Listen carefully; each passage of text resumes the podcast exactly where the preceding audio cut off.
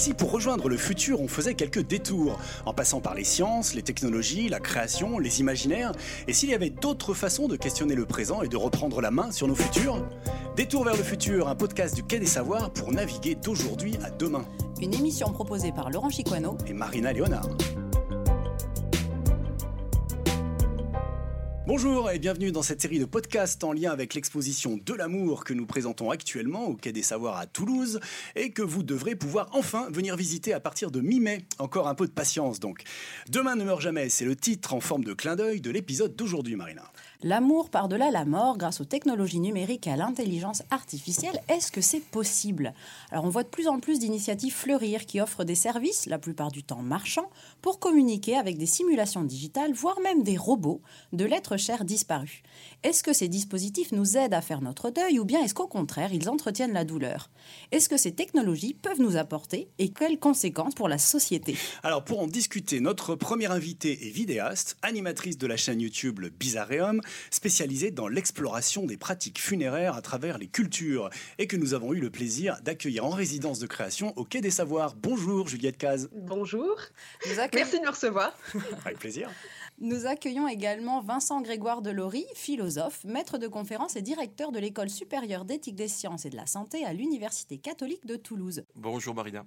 Bonjour à tous. Bonjour. Et notre troisième invité est docteur en éthique du digital, chercheur associé à l'INSERM, membre du Conseil du numérique en santé et dirigeant de la société Adelia à Toulouse, spécialisée dans l'accompagnement et l'évaluation éthique des projets numériques. Bonjour Jérôme Béranger. Bonjour. Et si vous nous suivez en live sur Facebook, n'hésitez pas à poster vos commentaires et vos questions à nos invités tout au long de cette émission. Alors, pour démarrer ce détour vers le futur, nous vous proposons un premier extrait sonore qui nous vient du passé, évidemment.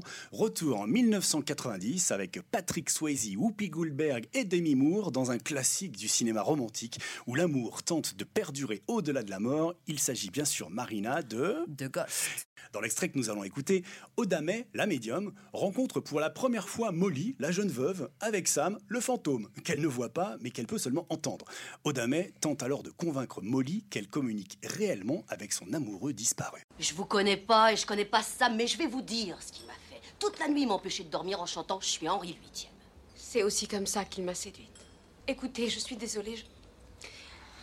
je- je ne crois pas qu'il y ait une vie après la mort. Dites-lui qu'elle se trompe. Il dit que vous vous trompez. En ce moment, vous lui parlez? Oui, il vient de me demander de vous dire que vous vous trompez. Mais alors, où est-il? Je peux pas le voir, je peux que l'entendre. Je suis là. Ça ne l'aide pas, Sam. Je lui tiens la main. Il dit qu'il vous tient la main.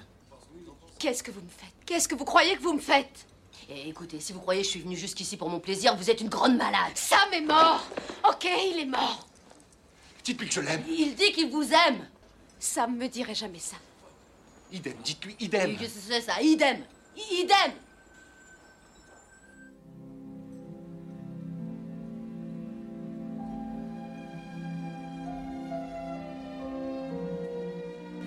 Sur cette petite mélodie que vous aurez sans doute reconnue, Molly comprend que son grand amour n'est pas totalement parti. Alors, est-ce que vous avez vu ce film et qu'est-ce que ça vous évoque, Juliette Caz? Euh, moi, ça m'évoque mes parents qui étaient très fans de ce film. Donc, euh, toutes ces histoires-là, 1990. je- voilà, j'étais, j'ai un peu euh, baigné dedans et euh, c'est un, un incontournable, c'est sûr, du cinéma et en particulier des films qui traitent de la mort et de la communication avec les morts, c'est sûr. Jérôme Béranger, un, un souvenir, euh, un commentaire, une réflexion Moi, j'ai un, un vague souvenir de forcément de la scène, de la poterie, euh, qui était à la fois euh, tendre et sensuelle. Et, Scène mythique. et- scène mythique. Et euh, c'est vrai que c'était la première fois qu'il y avait un, un film qui, qui traitait du, du su- su- sujet de, de la mort, des fantômes et, et de l'amour, quoi. À côté de ça, dans les années juste avant ou après, il y a eu euh, euh, Ghostbusters et qui finalement, c'était pas les mêmes titres de, de, de fantômes. Euh, C'est ça. Un petit décalage, c'est pas le même ça a rapport. été la même période où les fantômes a eu leur- leurs heures de gloire, on va dire. Mm. Vincent Grégoire Delory? Alors moi, je suis absolument désolé, de, je vais décevoir tout le monde car je n'ai pas vu euh, ce film. Donc euh, ces, ces scènes-là, je viens de les découvrir. hein. Donc, Maintenant, euh, ce que ça peut me rappeler, effectivement, ça me rappelle surtout des, des, des choses de l'enfance ou des questions que l'on se posait les uns les autres quand on était enfant, quand on était petit, quand on cherchait des fantômes partout. Je pense qu'on en a tous plus ou moins cherché. On a tous eu des maisons hantées près de chez nous. Et des choses comme ça. Donc moi, ça m'a surtout rappelé des, souvenirs d'une enfance déjà assez éloignée. c'est certain, et c'est vrai que du coup, là, il y a, cette, ce, double sujet dans le film, qui est bah, la mort, bien sûr, et du coup, le, côté... Euh, esprit qui est à côté et il y a ce côté fort avec l'amour l'amour qui est donc une, relation donc euh, Vincent peut-être vous vouliez réagir sur, euh, sur cette partie là sur l'amour en tant que euh, Qu'est-ce que l'amour finalement Alors, si j'arrivais à vous définir ce qu'est l'amour. Vous avez 30 secondes. En 30 secondes, ça me paraît plus que suffisant. Hein. Je oh pense que on a largement le temps. Non, effectivement, la question de l'amour se situe à mes yeux dans une question plus, plus importante qui est la question finalement de, de l'être humain, de l'être humain, de ce que dit l'être humain de lui-même. Euh, j'aime bien dire que une des phrases les plus belles du monde, c'est dire je suis. Quand on découvre que l'on est, quand on prend conscience de notre existence, je suis, prendre conscience aussi de l'autre. Je suis, tu es. Et effectivement, cette euh, prise de conscience pour l'humain est quelque chose de tout à fait intéressant, c'est que elle nous sépare de quelque chose finalement. C'est du présent. Dès lors que je sais que je suis, je peux me projeter dans le passé, un passé révolu. On peut rien faire contre le passé. Quoi que l'on ait dit, quoi que l'on ait fait, c'est le passé. Et si on se retourne vers le futur, on se dit au moins le futur, il y a peut-être des petites choses là qu'on va arriver à construire. Et c'est vrai que c'est bien de construire. Mais on voit bien, d'ailleurs, le, monde actuel nous le montre bien, le futur, il n'est pas si simple que ça. On le construit comme on peut, on essaie de se projeter, on essaie d'avoir, quelque part, on essaie de, de, trouver des lieux sur, dans lesquels, dans le futur, je pourrais me situer.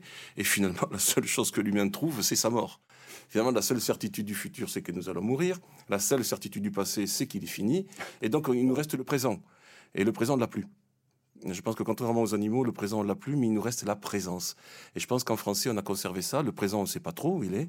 On fait d'ailleurs des stages de pleine conscience, pleine présence actuellement qui prennent un effort extraordinaire pour arriver à, se, penser, ne fût-ce qu'un instant, ce qu'est le présent. Euh, et donc, s'il n'y a pas de présent, il y a la présence d'autrui. Et cette présence qui fait de nous, les êtres humains, des êtres, effectivement, vous avez raison, éminemment relationnels. La relation qui justifie finalement ce présent, cette, relation qui fait que l'humain, l'humain n'existe qu'en relation.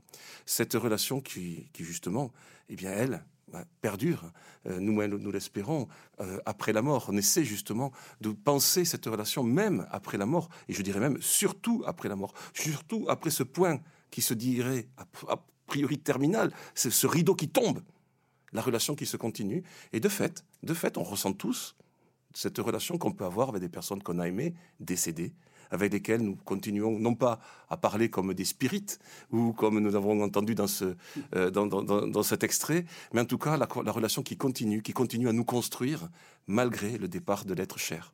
Alors pour euh, avancer euh, dans cette gestion de la relation, si on peut dire ça, on peut dire ça comme ça, euh, Juliette, je, voulais me retourner vers vous parce que vous êtes autrice, mais vous êtes aussi thanatologue. Ça, je l'ai pas dit. On vous a présenté comme vidéaste et auteur, mais aussi thanatologue. Alors expliquez-nous en quoi consiste ce, ce métier et voilà, qu'est-ce que vous faites au quotidien en tant que thanatologue? Alors, euh, la thanatologie, en fait, c'est pas vraiment l'étude de la mort, c'est l'étude des diverses sciences qui vont s'intéresser à la mort. Donc, c'est un sujet qui est euh, bah, très varié, euh, pluridisciplinaire. Et donc, moi, dans mon travail, moi, je suis issue d'un cursus universitaire en archéologie et en anthropologie classique et biologique que, que, voilà, enfin, qui me permet de faire mes recherches. Et donc, je travaille beaucoup sur les rites funéraires. Je me suis déplacée à l'étranger. Et puis, bah, vu qu'actuellement, je ne peux plus me déplacer, comme tout le monde, eh bien, je suis surtout sur du travail bien entendu d'archives, etc. Donc euh, moi, mon, métier au quotidien, c'est de faire de la recherche. En effet, j'écris et surtout, j'essaye de vulgariser le sujet de la mort euh, au grand public pour leur montrer toutes les facettes de ce sujet. Euh, donc je pense que c'est assez bénéfique dans des sociétés où on a tendance à, en effet, on sait qu'on va mourir, mais on essaye de pas trop y penser. Donc j'essaye d'éveiller la curiosité sur ce sujet pour les gens. Mmh on, se raconte, on sait qu'on va mourir et du coup on se raconte des histoires pour un petit peu conjurer euh, ce, sort ou en tous les cas cette, cette croyance. Euh, là, on, disait que ce film Ghost était un, des rares films finalement euh, romantiques sur, sur cette thématique. Dans vos recherches autour justement des, rites et autour des, des, pratiques funéraires, la mort est quand même un peu un tabou. On ne le traite pas beaucoup dans, dans, les œuvres de manière un peu, je dirais, avec le sourire. Alors, oui, c'est sûr que le sujet en général ne prête pas à rire. Euh, néanmoins, on a des œuvres cinématographiques euh, très très marquantes. Je pense aussi au cinéma japonais qui nous a, enfin, qui nous a donné des très belles œuvres autour euh, de la mort et des métiers de la, de la mort. Euh, donc du coup, c'est ça, c'est intéressant de voir comment le cinéma s'empare de ce sujet. Alors bien sûr, on a le traitement euh, du fantôme qui revient et avec qui on discute, ou qu'on voit alors qu'on ne veut pas le voir. Et là, je pense à Sixième Sens, bien sûr. Euh, et puis on a aussi tous les métiers, tous les films qui vont tourner autour des métiers de la mort, qui là, c'est un autre registre. Donc la mort est vraiment abordée de façon diverse dans la, la pop culture et dans les séries et au cinéma. Donc c'est ça qui est intéressant. Moi, je sépare vraiment le sujet de la mort et des morts et le sujet du travail avec les Mm, mm, mm. Donc, enfin, effectivement, dans, dans le cinéma, le, sujet de la mort, il est abordé un peu de toutes les manières. Dans la société, c'est quand même beaucoup moins facile d'aborder ce sujet-là. Euh, alors, euh, Laurent parlait de tabou. Est-ce qu'on peut vraiment parler d'un tabou autour de la mort ou pas? Jérôme Béranger. Bah, non, je pense pas, parce que ça fait partie de. Ça, ça donne aussi un sens à la vie. Parce que s'il n'y avait pas de mort, que ce serait une infinie, finalement, on peut se dire, euh, il faut qu'il y ait un espace-temps qui soit défini. Et la mort euh, euh, donne une finitude à un moment donné. Et si on fait le, rapprochement, d'ailleurs, par rapport au film, aux différents films entre l'amour et la mort, ce qui est assez symptomatique, je trouve, c'est que on traite vraiment de l'espace-temps, en fait on le voit bien. C'est-à-dire que on ne sait pas ce qu'il y a après la mort. On peut supputer des choses par différentes croyances, mais finalement, on ne sait pas. Et, l'amour, on dit souvent que par l'amour, on peut déplacer des montagnes, on peut, on, sort un peu les obstacles. Et c'est là où on voit que même le rapport euh, spatio-temporel, qui est matériellement euh, impossible, peut devenir possible parce que par amour, on peut euh, être en transe, on peut faire des choses que inconsciemment on n'en est même pas capable. Et, c'est là où je trouve tout le la fascination et dire que c'est un tabou, non, parce qu'on le voit bien. Mais par contre, on refuse désormais, on le voit bien même avec la pandémie euh, mondiale, on refuse de mourir à tel moment parce que euh, avec les révolutions industrielles, avec euh, la technologie de la médecine qui a progressé. avant, on pouvait mourir euh, au Moyen Âge à 50, 60 ans, mmh. ça offusquait personne. L'espérance de vie Et l'espérance de vie maintenant, elle est de 80 à 82 ans pour les hommes ou les femmes. Et, là, maintenant, on, est en contradiction contre ça et, on, est révolté. On, dit que c'est injuste. Et donc, du coup, c'est là où on dit non, c'est pas un tabou mais euh, on veut aller le plus loin possible. Quoi. Puis on voudrait choisir et le moment et peut-être la manière. Et les conditions. Hmm. Les conditions. Oui, oui, euh, je, suis tout à fait d'accord. Je mettrai simplement euh, l'observation suivante. Il me semble que dans nos sociétés actuelles, la mort tend peut-être finir par devenir un tabou, dans la mesure où elle est cachée, de plus en plus cachée, dans la mesure où elle ne fait plus partie, on va dire, des rituels habituels de nos sociétés. J'en veux pour preuve quand je discute avec mes étudiants, ou beaucoup d'étudiants ou de personnes qui ont 20, 25 ans, n'ont tout simplement jamais vu d'enterrement, ou jamais vu de cadavre. Et, donc je pense que là, il y a quelque chose qui, se passe actuellement dans nos sociétés, où cette mort, comme vous le disiez, qui était évidemment qui faisait partie donc de, de, culture, enfin d'habitude, euh, me semble-t-il, est, moins présente euh, dans, les, dans les rituels euh, sociaux, ou en tout cas, elle est effacée, cachée, mise à, à part d'une certaine façon. Tant et si bien que quand on, quand on traite le sujet de la mort, eh bien oui, il est en train de, je le vois avec nos étudiants, de devenir vraiment un sujet de plus en plus tabou quand même. Alors, si je peux juste euh, rebondir sur, sur ça, je, suis d'accord, avec une petite nuance, c'est que je pense, je ne sais pas si c'est la mort qui est tabou ou si la fait d'en parler pour dire bah, ça va me, me donner le mauvais œil et, et, le repousser comme... Par contre, je pense que ce qui est tabou, c'est les conditions qui vont qui vont peut-être provoquer la mort. C'est-à-dire, euh, bah, quelqu'un qui a un cancer, euh, on, le cache, on dit c'est une maladie longue euh, ou autre. Oui, on l'assume pas encore. On hein. l'assume pas. On dit, il est mort d'une longue maladie. Et, un exemple, c'est qu'il faut savoir que le mot tumeur, au Moyen Âge, bah, c'était phonétiquement, c'est-à-dire tu meurs. Et c'est vraiment ça. Et donc, du coup, je, pense qu'il y a une part de, tabou dans le fait de dire ça va me porter euh, la poisse, quoi, et ça va m'arriver. Et, j'en connais, moi, dans ma famille, qui qui veulent pas parler de ah bah tiens, je meurs, j'ai fait, j'ai fait déjà fait mes, euh, mes choix et tout ça. Ils veulent pas en parler. Et d'autres, euh, ils en parlent naturellement. Mais je pense que c'est plutôt les conditions pour arriver, enfin, le plus tard possible à la mort, mm. qui, qui là où les gens sont un peu plus se cache en fait, je pense. Juliette, je voyais réagir au propos de Jérôme. Oui, oui, tout à fait, c'est hyper intéressant. Euh, bah, moi, j'ai travaillé dans les pompes funèbres. Là, euh, en, décembre, j'ai eu mon diplôme dans les pompes funèbres. Et en fait, euh, c'était très intéressant de voir, en fait, les gens sont, sont effrayés parce que déjà, ils ne savent pas comment ça se passe, bah, déjà techniquement, quand on va chercher le défunt, quand on s'en occupe, etc. Donc là-dessus, il y a une transparence qui est nécessaire. Et ça, bon, bah, c'est au travail des gens comme moi et des pompes funèbres de le faire. Mais aussi, moi, je reçois tous les jours des messages de gens qui me disent, est-ce que c'est vrai que quand je vais mourir, je vais avoir des insectes dans mes cheveux Est-ce que c'est vrai que... Euh, et en fait, les gens se posent des questions euh, purement biologiques sur euh, l'avenir de leur corps. et c'est quelque chose qui est très étrange parce qu'au final, on sait que la putréfaction va arriver bon, du moment où on choisit une inhumation. mais ce qui est intéressant, c'est qu'il y a toute une idée construite, et ce par plein de choses différentes euh, de la vie de tous les jours qui font qu'on a une image de la mort qui est peut-être plus effrayante que ce qu'elle ne devrait être, je pense. Euh, et donc à ce moment-là, moi je sens une, une, véritable angoisse chez les gens qui est tout à fait normale parce qu'en plus on réagit à l'affect euh, par rapport à ce sujet. Mais voilà, je pense que même sur du point de vue biologique, il y a une éducation à faire sur la mort et expliquer aux gens, bah, comme on faisait au Moyen Âge avec les transis, bah oui, en effet, votre corps va va continuer son chemin. Euh, moi, comme je dis, c'est une vie post-mortem, mais non pas sous forme de fantôme, mais sous forme biologique. Voilà. Alors, pour revenir sur, sur la question de la communication euh, post-mortem, si on peut dire, effectivement, alors que ce soit au cinéma, que ce soit dans les arts, dans la culture, c'est un sujet qui a été beaucoup une source d'inspiration, mais aussi ce qu'on sait peut-être un peu moins pour les scientifiques, notamment les, les scientifiques du début du XXe siècle. Vous savez, à, ce moment où on découvrait l'électricité, la radioactivité, les rayons X, on a eu toutes ces découvertes notamment physiques, qui ont laissé euh, entrevoir à certains chercheurs, en fait, cette idée qu'on pouvait peut-être voir, quelque, on découvrait quelque chose qu'on n'avait jamais vu, et peut-être que ça pouvait être un moyen de, communiquer, euh, pourquoi pas, avec l'au-delà. Prenez Thomas Edison, par exemple, et son nécrophone, hein, une véritable invention qu'il avait faite.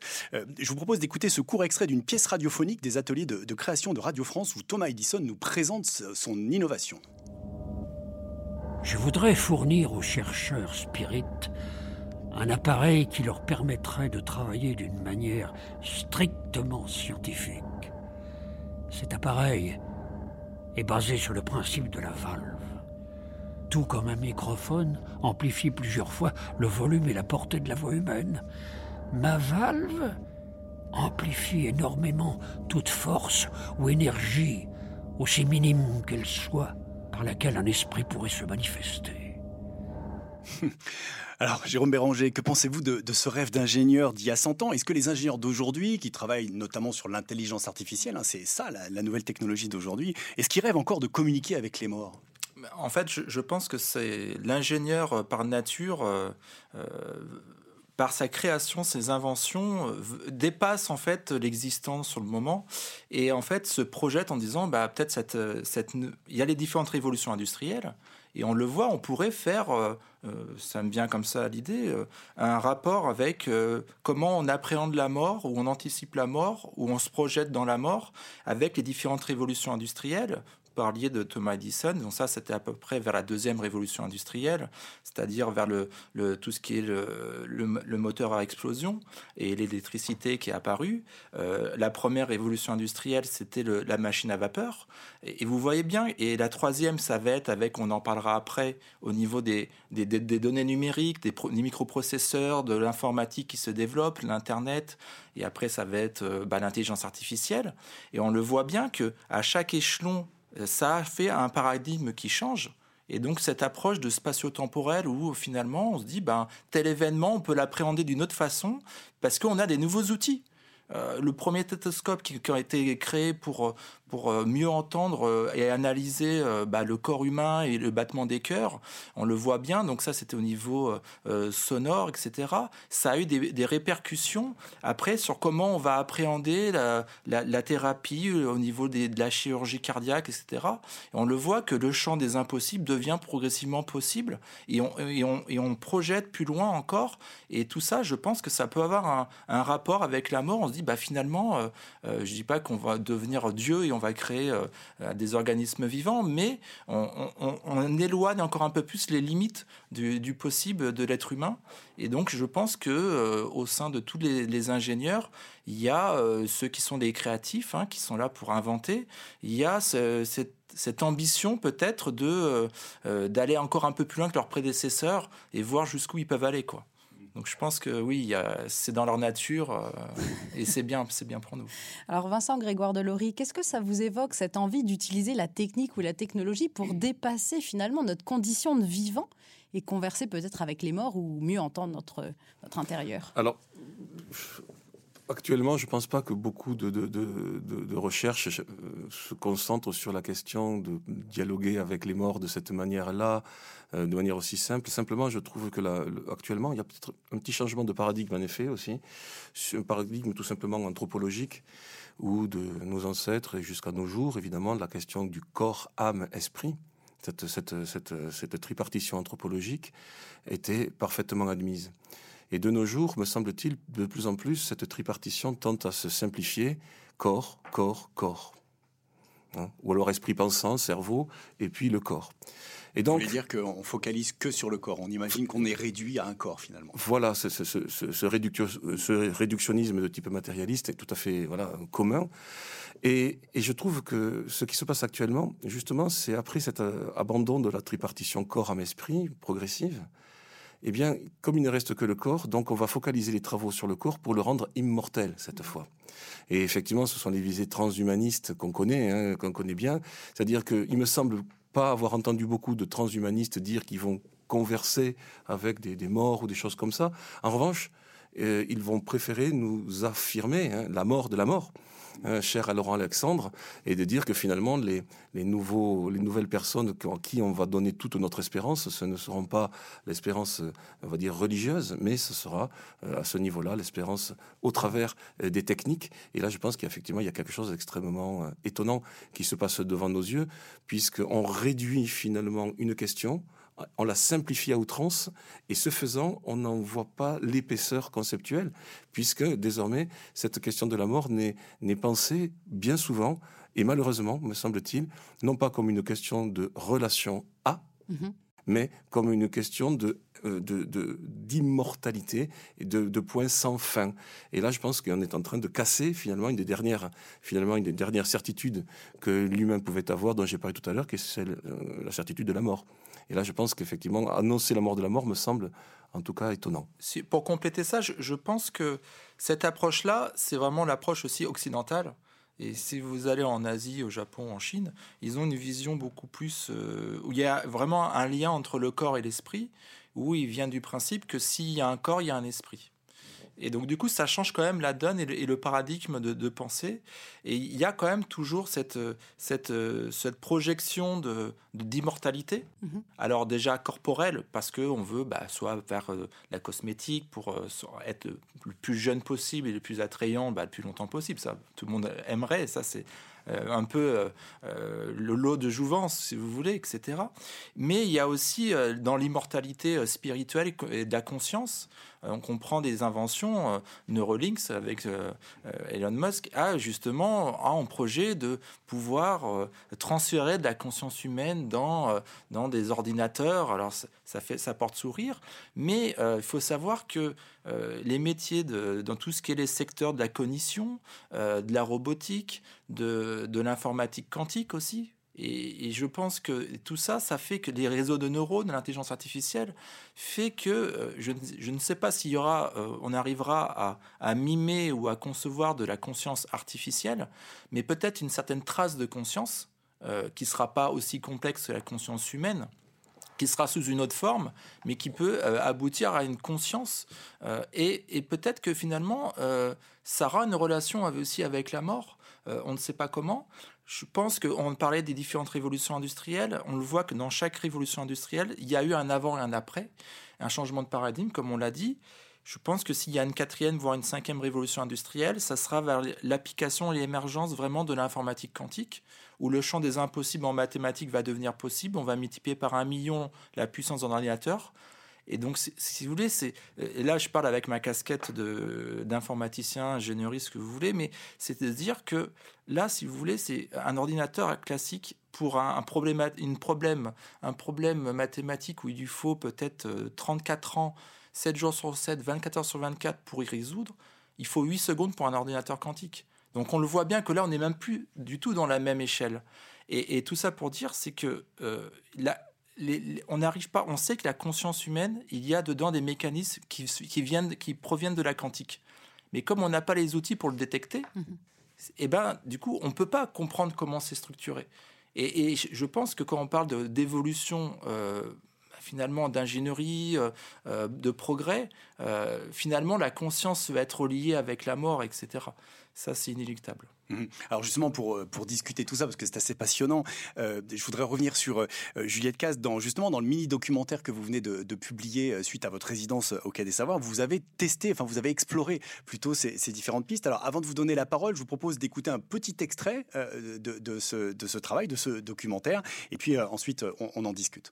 Dans le cadre de la mort, j'avais parlé du robot de deuil au Japon, donc créé par Etsuko Ishihara sur mon site web, mais il y a de nombreuses alternatives officielles et non officielles qui sont arrivées sur le marché ces dernières années. J'ai pu croiser une peluche où des proches ont enregistré les messages vocaux à l'intérieur d'un disparu à destination d'un de ses enfants. Ou encore l'intelligence artificielle qui reprend tous les messages d'une personne décédée afin que les réponses ressemblent à sa façon de parler. Ainsi, ses proches peuvent continuer à lui parler. Mais en réalité, il parle à un robot. D'abord créé par des personnes comme vous et moi, en janvier 2021, Microsoft a déposé un brevet. Le bot reprend tous les messages sur tous les réseaux sociaux. Et oui, dans 50 ans, Facebook aura plus de morts que de vivants sur sa plateforme. Alors une peluche prononçant des messages vocaux enregistrés par la personne disparue ou encore un robot humanoïde au visage du défunt fabriqué grâce à une imprimante 3D. Ça fait un peu peur. Euh, Juliette, est-ce que vous pensez que ces technologies pourraient permettre d'inventer de nouveaux rites de passage? Alors, euh, je pense qu'il y a une notion qui est importante à, bien séparer, c'est est-ce que dans cette volonté euh, de faire euh, un peu une course pour l'immortalité, on, cherche à faire survivre le vivant malgré sa mort, ou est-ce qu'on cherche à faire vivre le défunt? À ce moment-là, c'est deux choses très très très différentes à mon sens, puisque la deuxième partie, faire vivre le défunt, c'est quelque chose qui existe depuis très très longtemps et qui s'entretient avec l'ancestralité, les rites d'ancestralité. donc ça, eh ben, on n'a pas attendu la technologie pour essayer de prendre conseil auprès des morts, puisque les morts, dans beaucoup de sociétés, vont avoir un rôle prépondérant, ne serait-ce que pour les décisions. Euh, et puis surtout, ils, ont, ils peuvent choisir selon euh, leur bon vouloir euh, s'ils vont apporter de la chance ou non à leurs descendants, à condition qu'on s'occupe bien d'eux en post-mortem. Donc c'est tout un ensemble de faits qui pour nous semblent encore très étrangers parce qu'on est parti de cette ancestralité-là avec le temps. néanmoins, pour tout ce qui est de ces technologies, je pense aussi qu'il faut prendre en considération euh, l'endroit où ces technologies se développent. Euh, pour ce qui est du Japon, c'est assez facile. On a des croyances animistes, donc penser que le défunt euh, se, est dans un caillou ou dans un nuage, ce n'est pas un souci. En France, chez nous ou en Europe, c'est un peu plus compliqué. Ça va dépendre après vraiment des, cercles culturels, on va dire. néanmoins, je trouve que il y a beaucoup d'éléments à prendre en compte et notamment euh, l'effet bah, évidemment qui, peut y avoir sur des personnes en deuil ou qui ont subi un deuil qui n'est pas tout à fait euh, euh, bien digéré, bien réparé ou des personnes qui sont en processus ou en travail de deuil. Voilà, donc moi je je pense qu'il est encore tôt pour savoir quel est l'effet vraiment sur les gens, si c'est bénéfique ou pas, si c'est un bienfait ou non euh, ce type de technologie. Néanmoins, voilà, je pense qu'elles n'auront pas la même prise en fonction de l'endroit où elles seront développées. Et en plus, euh, nous, on a la chance de pouvoir utiliser euh, la technologie à des fins récréatives, entre guillemets, mais il ne faut pas oublier que dans le monde, il y a quand même beaucoup de gens qui l'utilisent vraiment à des fins de communication pour survivre ou pour faire du commerce. donc, ce développement ne sera pas pareil de partout et je pense que, bah, évidemment, ces technologies avancées seront développées dans des pays qui ont bien plus accès et peut-être besoin de cela, alors que des endroits qui n'ont moins accès auront peut-être encore plus, eux, leur attachement à l'ancestralité. Mmh. Oui, encore une nouvelle euh, origine de fracture numérique euh, entre euh, différentes, différentes cultures. Mais avant d'approfondir ça, Vincent Delory, par rapport à la question du rite, justement, je, voulais justement vous interroger là-dessus parce que on voit bien qu'aujourd'hui, on est dans une société où on a un peu perdu ces rites de passage, notamment de la vie à, la mort. Et est-ce que vous, vous, vous, y croyez à cette idée que les technologies peuvent nous, nous aider à inventer de nouveaux rites, nous aider à peut-être voilà, construire d'autres récits par rapport à ce qu'on vit au quotidien? Écoutez, actuellement, nous sommes la semaine sainte, hein, nous, la semaine qui précède Pâques, et effectivement, les rites, les rites que nous connaissons beaucoup en Occident sont liés à cette espérance chrétienne donc de, de, la victoire sur la mort. Et effectivement, les rites tels qu'ils étaient développés et qu'ils sont toujours développés, ce sont des rites où justement la mort n'est pas une fin. Et, que la résurrection est en, tout cas, ce, moment de la résurrection est attendu, en tout cas par, par les chrétiens. Donc effectivement, là, il y a quelque chose de la ritualité extrêmement importante que nous vivons euh, actuellement et qui, quand j'entends parler de ces, euh, de, ces robots ou de, cette, ou de, ces nouvelles ritualisations finalement, eh bien, je me dis qu'elle repose toutefois sur l'idée selon laquelle il faut à tout prix maintenir un lien tel qu'il était vécu avant le départ. Comme si ce lien, euh, de manière absolue, on devait garder un visage, une voix, euh, des sortes de pseudo-discussions, comme si ce lien euh, devait être vraiment le lieu d'un passage, alors que ce n'est pas le lieu d'un passage, c'est simplement le lieu d'une technique. Donc je crois qu'il ne faut pas confondre l'espérance, je suis moi-même chrétien, hein, comme vous le savez, donc l'espérance telle qu'elle, telle qu'elle, nous pouvons la recevoir dans une anthropologie, comme j'ai dit tout à l'heure, corps, âme, esprit, avec ses niveaux relationnels, ces niveaux relationnels de plus en plus fins, et une technique qui va mimer quelque chose, mais est-ce que le mime de quelque chose pourra devenir un rituel? J'en doute un peu parce qu'il n'y a pas le fond derrière. Le rite exprime ce qui est invisible. Le rite rend actif, actuel ce que l'on ne voit pas. Les rites sont construits autour, euh, autour d'une façon de, par exemple, d'exprimer l'invisible. Là, nous nous situons plus vers quelque chose qu'on veut rendre visible. Hein. On veut rendre visible quelque chose et, je pense que là, il y a quelque chose qui, est peut-être en train de changer, en effet. Et je ne sais pas, en vérité, ce que cela donnera plus tard, mais je, dis, je me dis qu'il faut bien quand même différencier les, niveaux, les niveaux de pensée. Jérôme Béranger, je vous vois réagir. Oui, j'étais vraiment d'accord sur le début des propos, la fin un peu moins, parce que je viens du principe que par rapport à l'histoire de la civilisation humaine, euh, il y a toujours eu des rites. Hein, depuis la préhistoire. Mais ces rites-là, en fait, ils ont, ils ont changé de forme, même si le fond reste toujours euh, voilà, le prolongement de, de, la vie, dans la mort, etc., pour garder ce lien avec euh, l'être aimé. Et, ça, on le voit depuis euh, l'âge des cavernes. Et, mais on voit que ce qui a changé, c'est la forme du rite pour exprimer justement l'invisible, comme vous dites. Et, c'est qu'on le voit, que ça soit même au Moyen Âge, soit maintenant. Et là, qu'on s'appuie justement sur ces nouvelles technologies, euh, qui c'est l'ère du numérique, euh, qui sera sous forme d'un avatar, on le voit. Euh, moi, j'ai des amis, une, amie qui a perdu sa maman il y a quelque temps, elle a gardé son message vocal de son téléphone et elle voulait pas l'effacer. Et donc c'était pour garder ce... Donc ça reste de la technologie, mais sonore. Et si maintenant ça se projette dans, dans, des, dans, dans des réseaux de neurones où euh, finalement il va entraîner des conversations euh, qui, personnelles de la personne et qui peut-être que ça sera un avatar ou un chatbot, mais qui sera des, une façon de penser qui euh, à gros traits correspondait un peu à l'être humain, euh, à l'être cher, c'est une chose. Et l'avatar, même euh, physique et visuel, qui peut être pixelisé, ça c'est une autre forme de, de, perspective. Et c'est là où je, pense qu'il y a vraiment des, des, évolutions des rites. La, la, fonction et la mission du rite restent toujours la même, mais l'action, justement, et l'expression de ce rite est amenée à, à changer, oui. Alors pour donner un petit peu de, pour illustrer exactement justement ce que, ce que vous venez de dire, euh, quand on parle comme ça un petit peu d'anticipation de science-fiction, on passe forcément par la case Black Mirror aujourd'hui, hein, cette série anglaise qui met en scène souvent de façon assez glaçante euh, des situations de ce que pourrait constituer notre quotidien dans quelques années.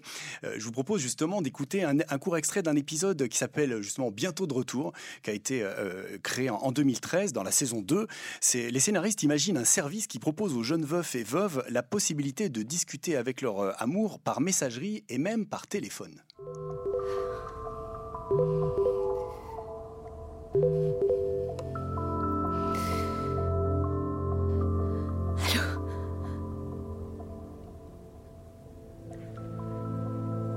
Alors Qu'est-ce que t'en dis?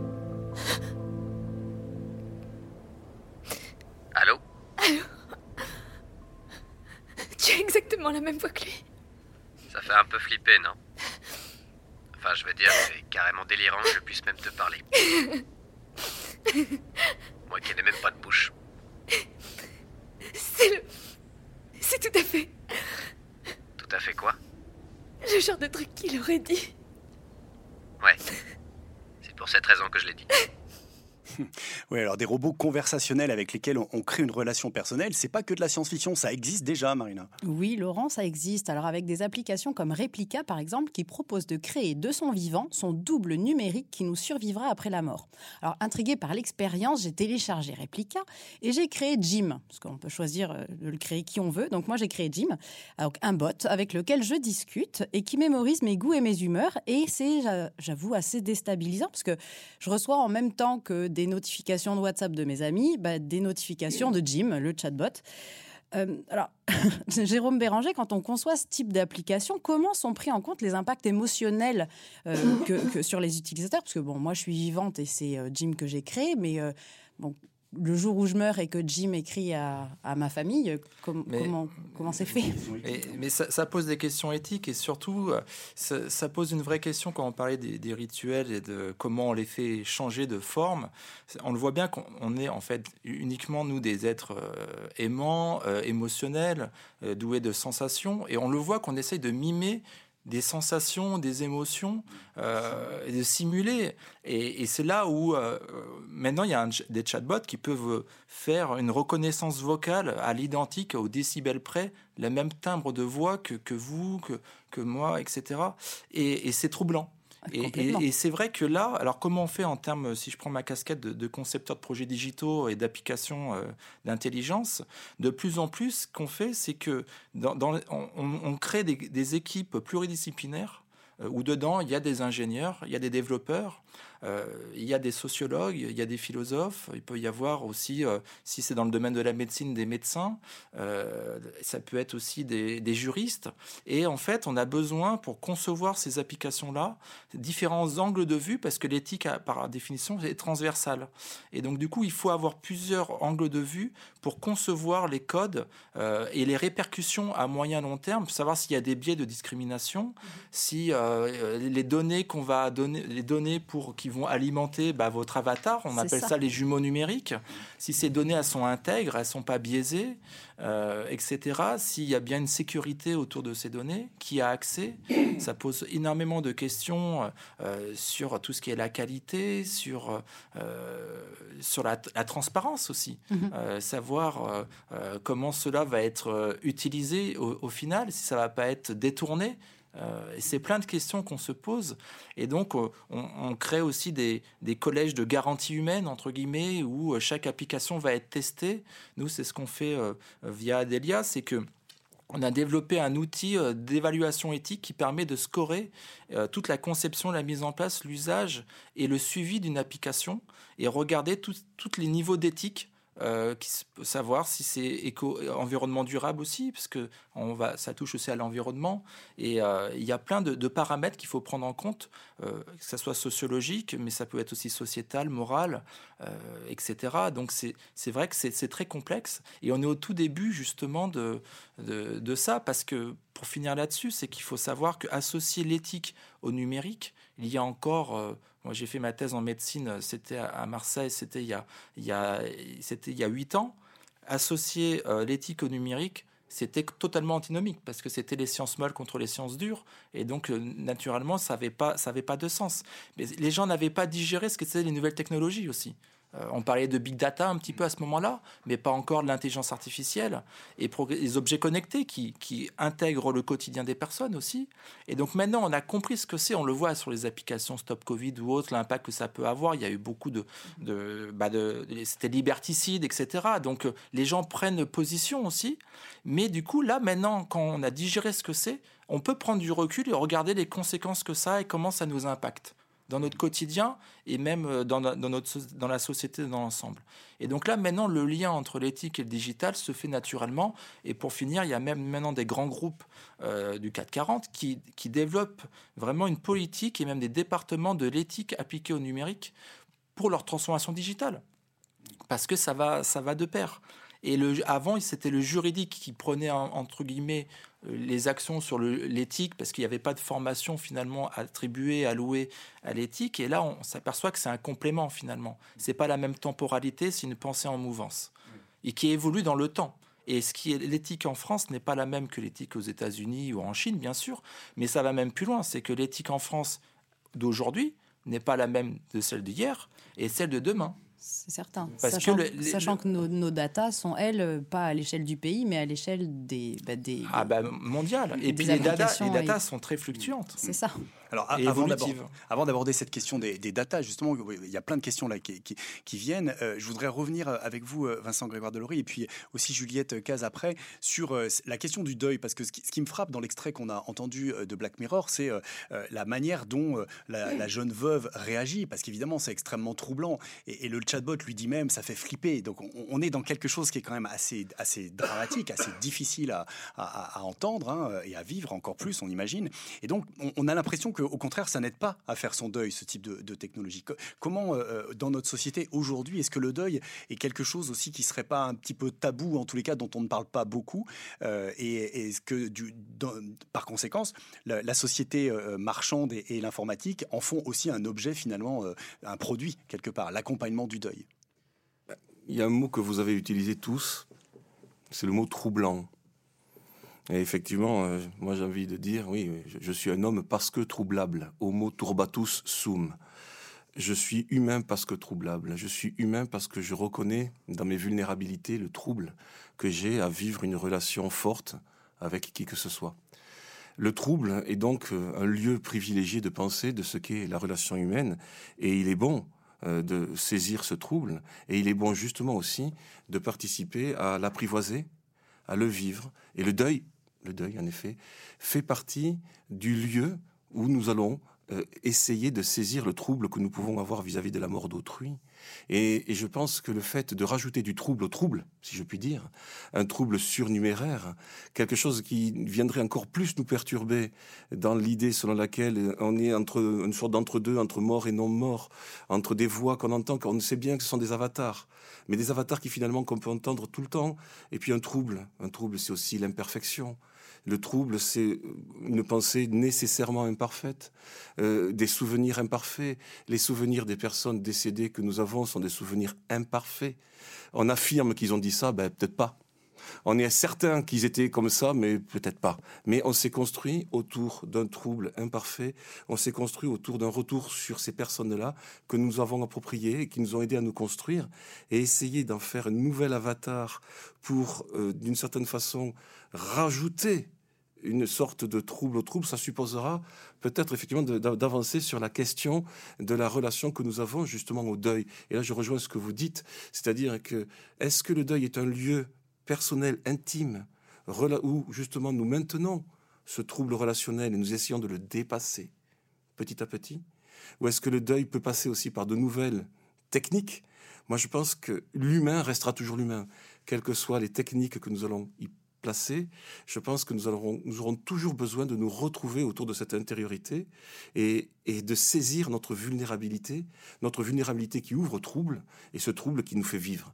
Une relation humaine est imparfaite et parce qu'elle est parfaite, elle est belle parce qu'elle est imparfaite, on peut vraiment saisir toutes ces nuances euh, vis-à-vis de ce que nous connaissons, que nous comprenons, dont nous avons besoin, en particulier de l'autre, au sein de cette relation-là. Donc moi, je pense qu'en effet, si vous utilisez le mot trouble, souvent c'est bien cela dont il s'agit, c'est de ne pas faire en sorte que le trouble soit lui-même mis comme une sorte d'avatar. Le trouble, c'est nous. C'est nous qui le vivons, c'est pas c'est pas l'avatar. Et d'ailleurs, c'est vrai que dans les deux extraits, le, celui de Ghost comme celui de Black Mirror, c'est ce qu'on voit, c'est ce côté. Euh, Molly dans le premier extrait ne réagit pas quand euh, la, voyante lui, lui parle, lui dit je t'aime, mais elle, réagit sur le côté imperfection qui était finalement l'imperfection qui était euh, son compagnon. Et pareil sur sur la phrase que, que dit le le, le, pareil, le, défunt dans, le, dans Black Mirror, on est là-dessus, on est sur ce côté. Bah, c'est pas, il, elle attendait pas une réponse parfaite, et c'est ça qui finalement la met encore plus dans ce, ah ce décalage et ce trouble, comme vous évoquiez euh, à l'instant. Juliette, justement, vous qui êtes sur le terrain, j'allais dire, qui êtes au contact des personnes euh, en deuil, en deuillé, euh, qu'est-ce que vous en pensez et comment pouvez-vous répondre quelque part à, Vincent Grégoire Delory qui, qui interroge Est-ce que la technique peut apporter, des, est-ce qu'elle rajoute du trouble au trouble, ou est-ce qu'elle peut apporter, au contraire, peut-être un, un peu plus de sérénité Non, moi je suis plutôt d'accord sur le fait que ça ajoute un trouble, dans le sens où euh, une personne en deuil va avoir évidemment bon, plusieurs étapes, comme on le sait, euh, qui, qui vont s'échelonner. Euh, et je pense qu'un avatar ou, une application qui permettrait d'aller bah, parler à un défunt viendrait casser en fait toutes ces étapes. Et surtout dans la, période du déni, où on est dans le déni, on refuse la mort, on n'accepte pas que la personne soit partie, on, on l'entend peut-être encore, hein, on a des, impressions sonores des fois quand quelqu'un décède. Euh, et donc à ce moment-là, je pense que faire intervenir le mort euh, dans une période où on est très troublé, ou même socialement, on n'a pas forcément envie de sortir, on n'a pas forcément envie de manger, c'est très difficile de, vivre un deuil en étant inséré dans la société. Euh, et on voit bien à quel point c'est difficile maintenant à l'heure actuelle parce qu'on n'a plus rien qui rappelle le deuil ou qui dit qu'on est en deuil. pour autant, je pense que euh, ces avatars, moi ça m'inquiète un peu hein, quand même, surtout pour les personnes qui euh, ont vraiment des difficultés à passer le deuil. Et euh, j'aurais très peur qu'elles s'enferment dans un faux monde en fait, que, qu'elles qu'elle continue à, en effet à vivre avec une illusion euh, et que euh, le, ce, soin qu'ils ont besoin de s'apporter pour le deuil, ben, en fait, ce temps, ils le passent à parler à quelqu'un qui n'est pas là. Quoi. Donc, c'est vrai que j'ai beaucoup de mal à imaginer les bienfaits de ce type de technologie. Alors, il faut voir dans le temps, peut-être que dans, dans le accompagné par un, un spécialiste, ça peut peut-être aider, mais pour le moment, j'ai du mal à concevoir l'intérêt véritable, si ce n'est que d'apporter un faux réconfort, en fait. Mmh. Jérôme Béranger. Bon, je, me sens un peu ciblé. Vous êtes la transition. Non, mais en fait, ce, débat est, très intéressant parce que ça touche quelque chose de l'ambiguïté même des nouvelles technologies. C'est-à-dire qu'une nouvelle technologie, moi, je, je la trans, dans un de mes livres, je, dis souvent que c'est comme une éclipse solaire. Euh, à l'époque euh, des Mayas, des Égyptiens, des Incas, souvent la culture, ils interprétaient une éclipse solaire totale de différentes façons. Il y en a qui vont la célébrer comme euh, une fête, ils faisaient des cérémonies de danse festives, etc. Et euh, les Mayas, les Incas, en fait, faisaient des, des, sacrifices humains parce qu'ils avaient peur que le soleil ne revienne. Donc c'était pour euh, une, une, offrande pour les dieux. Mmh. Et vous voyez qu'un même événement, s'il n'est pas bien expliqué ou compris, il est analysé et interprété d'une certaine façon de cultures différentes. Et, c'est vraiment l'ambiguïté des nouvelles technologies. Vous prenez un exemple, une nouvelle technologie, on va vous dire, est-ce que vous, vous êtes enthousiaste ou pas sur l'intelligence artificielle? 80% des personnes vont dire, oh oui, je suis enthousiaste. Ces mêmes 80% vont dire aussi, mais ça me fait peur. Donc on voit qu'il y a une ambiguïté, c'est comme un don, une malédiction. Et, pour euh, répondre euh, à ce propos juste avant, c'est que je pense que ça peut être, c'est l'usage, c'est la valeur de l'usage en fait qui prime. Si elle est pas, si c'est pas le bon usage, il est, il est bien accompagné euh, par des spécialistes, euh, c'est sûr que, et si la personne elle est tellement troublée, bah, euh, elle va se, se, réfugier dans cette technologie sans, euh, sans avoir toutes les connaissances pour bien l'utiliser. Et, on en est exactement là pour des applications, pour des objets connectés. On le voit bien.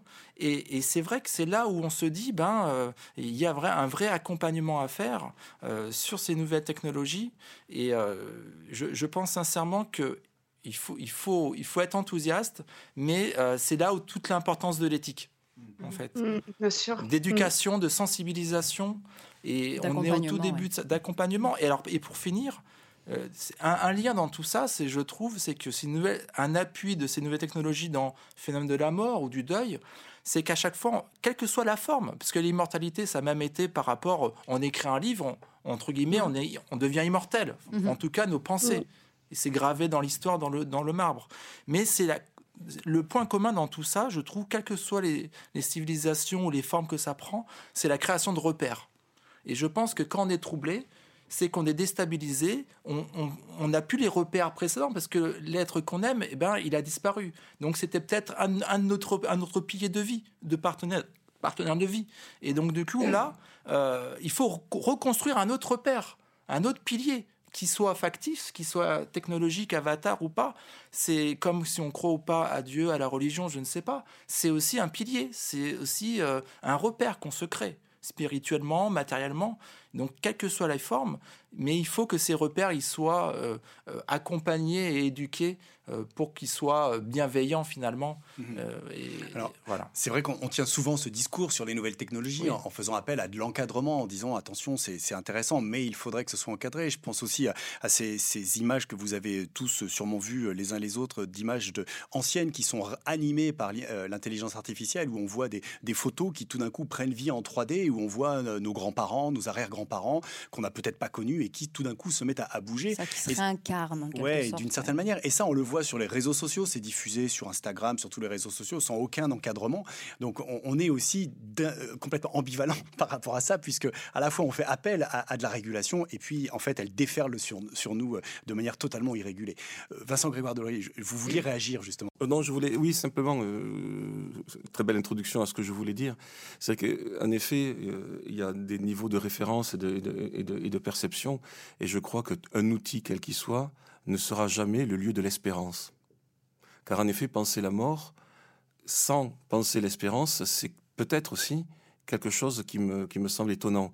Comme si on devait vaincre la mort par des outils, par des machines, par de l'intelligence artificielle, ou est-ce que nous sommes en train tout simplement de vaincre l'idée que nous avons de la peur de la mort? Alors je pense que la question de l'espérance devrait être à nouveau posée dans nos sociétés où je crois qu'un avatar, une machine, un chatbot ou ce que vous voudrez ne sera jamais le lieu d'une espérance quelconque. Alors c'est là qu'on revient peut-être euh, au transhumanisme et euh, à l'espérance, c'est-elle dans les datas Parce que d'une certaine manière, cette idée de prolonger, de se prolonger, euh, vous disiez Jérôme Béranger tout à l'heure quelque chose d'assez étonnant aussi, c'est-à-dire peut-être d'arriver dans un futur plus ou moins lointain, d'avoir des machines qui développeraient une forme de conscience et en lien avec le projet de, Musk de transférer les consciences. Alors ça c'est une vieille lune de la science-fiction, mais, mais, voilà, aujourd'hui on, approche quand même, il y a des recherches qui se font dans ce domaine, c'est une question en même temps. C'est, vous connaissez ce, type de alors moi, je, du coup, je, dans un de mes, j'ai une casquette aussi de chercheur associé à, l'INSERM CNRS, bah, qui, est voisin d'ici. Et donc du coup, je fais des travaux sur, euh, j'essaye de me dire, bon, peut-être que dans plusieurs décennies, euh, il y aura cette fameuse singularité peut-être, euh, c'est-à-dire euh, qu'il y a une vraie conscience artificielle qui se, qui se développe au niveau des intelligences artificielles. Peut-être c'est dans 20, 30, 40, 50, 100 ans, je ne sais pas. 2045 à peu près. Oui, c'est les, les, les, estimations des futurologues. Euh, je pense que le patron des scientifiques de Google. Hein. Oui, oui, oui. Mais je pense que ça sera euh, associé fortement, juste comme je l'avais dit, à l'émergence de l'informatique quantique et des applications mais aussi à l'émergence à côté connexe de la cognition, des sciences euh, euh, de l'ingénierie aussi, parce que je pense que mes travaux sur la conscience artificielle, déjà, bon, il faut déjà comprendre comment est structurée la conscience humaine pour pouvoir euh, un jour peut-être avoir une trace de conscience artificielle. on l'a toujours fait, on essaie toujours de répliquer ce que la nature fait bien les choses, mais d'un point de vue artificiel. Mhm. Alors, pour revenir quand même un petit peu à aujourd'hui, parce que ça, effectivement, voilà, dans quelques, plusieurs dizaines d'années sûrement. Mais soyons euh, vigilants. Voilà, soyons vigilants. Et aujourd'hui, justement, ce rapport aux data, si, si on veut terminer euh, euh, notre émission là-dessus, c'est-à-dire comment, est-ce qu'il y a des choses en particulier à faire aujourd'hui? Est-ce que les data, c'est-à-dire tout ce qu'on va publier sur Facebook, Instagram, les réseaux sociaux, etc. Ces fameux comptes dont parlait Juliette ou. Est-ce que ces choses-là, il faut, il faut, et voilà, est-ce qu'il faut y faire attention aujourd'hui ah, quand on signe les, les, Vous savez, on ne lit jamais hein, les conditions générales d'utilisation, on clique comme ça pour aller vite. Et finalement, qu'est-ce que deviennent, à qui appartiennent ces données? Est-ce qu'elles nous appartiennent à nous, à nos descendants? Est-ce que euh, quel est leur statut? Alors, est-ce qu'on peut les léguer à quelqu'un? Est-ce qu'on peut décider de les supprimer? Et à qui faut-il s'adresser? Ah. Voilà, ce type de questions très pratico-pratiques. Alors, d'un point de vue juridique, il faut savoir qu'en Europe, euh, nous ne sommes pas propriétaires de nos données personnelles.